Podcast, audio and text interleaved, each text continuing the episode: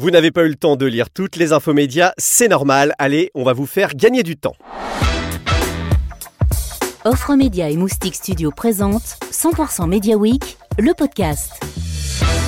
Bonjour, c'est François Querel, bienvenue dans l'épisode numéro 10 de la revue de presse des médias et de la publicité. Vous allez tout savoir en 10 minutes chrono.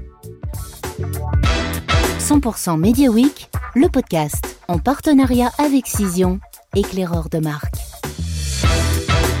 Cision, spécialiste RP, influence, veille et intelligence média. À la une cette semaine dans les médias, Canal Plus enterre la hache de guerre avec le cinéma français. Les mots de Delphine Ernotte, la présidente de France Télévisions, qui n'exclut pas de vendre sa participation dans Salto. CNews met fin à son quotidien papier. On reviendra également sur la vente du quotidien La Provence, la démission du patron de Twitter et puis une nomination à la tête de FIP. Et puis à suivre l'interview de la semaine de Thierry Amar. Ce sera aujourd'hui Stéphane Delaporte, le directeur général de la régie 366. La régie pub de la presse quotidienne régionale. Et puis euh, à l'agenda de la semaine, Innovodio Paris qui arrive. 100% Média, le podcast. Après des mois de tractation, Canal Plus fait la paix avec le cinéma français pour contrer les plateformes de streaming. C'est une info euh, révélée par les échos, reprise par toute la presse. La filiale de Vivendi et la filière française du 7e art sont parvenus à un accord qui permet à Canal de rester le principal financeur et diffuseur des films tricolores. Canal versera 200 millions d'euros sur trois ans. L'accord permet également à Canal Plus de diffuser les films six mois après leur sortie en salle contre huit mois aujourd'hui et donc garder l'exclusivité pendant 9 mois. De leur côté, les plateformes comme Netflix doivent conclure un accord avec le monde du cinéma également. Elles pourront, elles, diffuser les films 15 mois après leur sortie en salle au lieu de 12 initialement envisagés. Le bouleversement du paysage médiatique commence à se profiler alors que se prépare la fusion des groupes TF1 et M6. Dans les échos, on apprend cette semaine qu'une dizaine d'acteurs ont fait part de leur intérêt pour le rachat de chaînes de télévision qui devront être euh, cédées en vue du rapprochement. Le futur groupe devra céder des chaînes de la TNT euh, pour respecter la réglementation. TF1 et M6 ont déjà testé le marché depuis septembre concernant euh, quatre chaînes, Gulli, Sister, TFX et TF1 Série Film. Les acheteurs euh, avaient jusqu'à la fin de la semaine dernière pour déposer une offre. Delphine Ernotte s'exprimait euh, quant à elle dans le Figaro cette semaine. La présidente du groupe France Télévisions n'a pas exclu de vendre sa participation dans la plateforme Salto. Dans le contexte de fusion TF1 et M6, c'est une option afin de concentrer nos efforts sur France.tv qui doit être le leader incontesté du streaming gratuit en France. Fin de citation.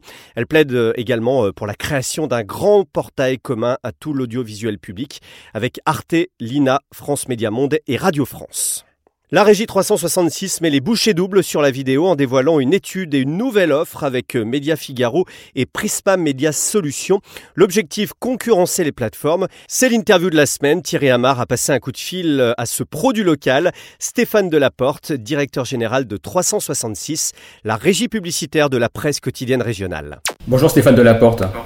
Bonjour Thierry Amar. Plusieurs actualités pour 366. D'abord, le local en général. Euh, le local, on n'arrête pas d'en parler depuis euh, l'an dernier, ça ne s'arrête pas et ça ne fait que progresser. Comment tu expliques en quelques mots toute cette émergence et tout, ce regain d'intérêt pour le local? Euh, Les citoyennes et les citoyens aujourd'hui, ils recherchent des valeurs qui sont très liées en fait à la proximité, qui sont l'éthique, la transparence, la quête de sens, le lien social, les circuits courts. Ça, c'était latent, c'était exprimé d'une façon latente depuis très longtemps il se trouve que les, ce que je disais il y a un instant, c'est-à-dire les, crises diverses et variées qui ont traversé la société française depuis maintenant plusieurs mois, n'ont fait que réaffirmer la pertinence de euh, l'attachement à, ces, euh, à ces valeurs. Euh, ça, c'est le premier point. Le deuxième point, c'est que les marques ont compris aussi qu'aujourd'hui, et c'est ce qui est démontré par toutes les études, eh bien, il y a une exigence qui est demandée par le citoyen et la citoyenne consommateur et consommatrice qui est une exigence de, posture. En fait, on demande plus aujourd'hui aux marques, euh, parce qu'on sait que les marques ont énormément de capacité à faire bouger les lignes de la société avec un grand S, euh, qu'au monde politique. C'est d'ailleurs assez paradoxal. Une alliance avec Media Figaro et Prisma Media Solutions sur la vidéo, ça s'appelle euh, Vidéo Impact for Brands. Et donc vous vous alliez pour proposer une offre vidéo quasiment avec un niveau de puissance équivalent aux, plateformes en fait. À ce moment-là de nos, échanges communs, il nous a paru intéressant de nous rapprocher. C'est un rapprochement stratégique hein, qui n'est pas un, rapprochement que tactique. Nous rapprocher pour proposer au marché une solution euh, fiable, pérenne dans le temps, qui amène quelque chose de particulier parce que effectivement euh, euh, bah, cette alliance elle amène, je l'ai dit, je le redis, hein, une puissance inégalée. Il y a plus de 80 sites premium qui sont dans cette offre, hein, avec un taux de complétion et une garantie de visibilité qui passe les 80%. C'est-à-dire que le marché aujourd'hui sait faire peut-être plus qu'avant la différence entre euh, une audience brute euh, dans laquelle on finalement se soucie relativement peu des contenus hein, euh, qui, sont, qui, qui, constituent cette audience et des contenants qui constituent ou qui portent cette audience. nous, ce qu'on pense, c'est qu'aujourd'hui, ce sujet-là va devenir majeur, c'est-à-dire comment les audiences sont constituées et qui les portent. Alors, dernier sujet, puisqu'on est sur un podcast, euh, est-ce qu'on peut s'attendre à des annonces au niveau de l'audio, que ce soit dans le local ou avec euh, d'autres régies?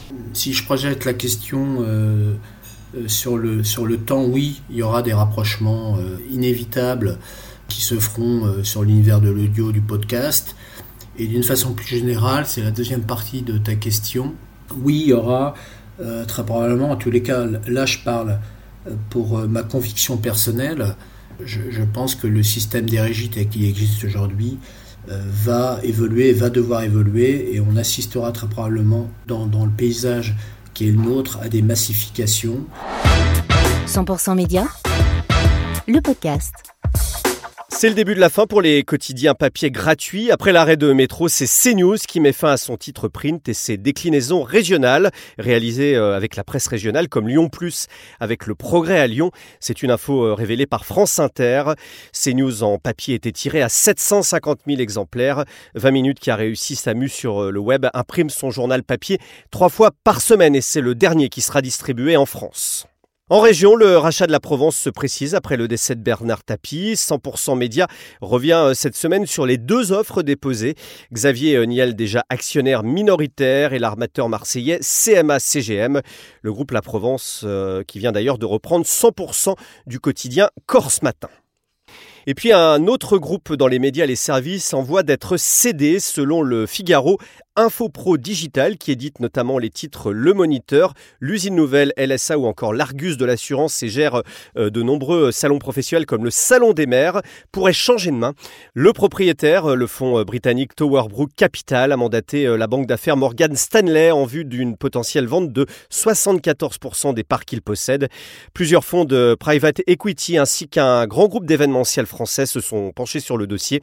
La valeur estimée pour Infopro Digital est de 1,7 milliard d'euros. Au chapitre des mouvements également dans les médias, notez que le pure player satirique le Gorafi vient d'être racheté par DC Company, c'est-à-dire dans 100% médias. Le nouveau propriétaire veut accélérer euh, le développement du Gorafi sur les réseaux sociaux et lancer de nouveaux formats vidéo, notamment sur le brand content. Aux États-Unis, ça a été un peu la surprise de la semaine. Le fondateur de Twitter, Jacques Dorsey, a annoncé qu'il quittait son poste. Selon les échos, le conseil d'administration du groupe californien a déjà choisi le successeur de l'emblématique Jack. Il s'agit de Parag Agrawal, l'actuel directeur technique de Twitter, le CTO. Et puis je vous signale cette passionnante enquête à lire dans Le Monde sur Netflix. Comment Netflix ébranle l'audiovisuel mondial.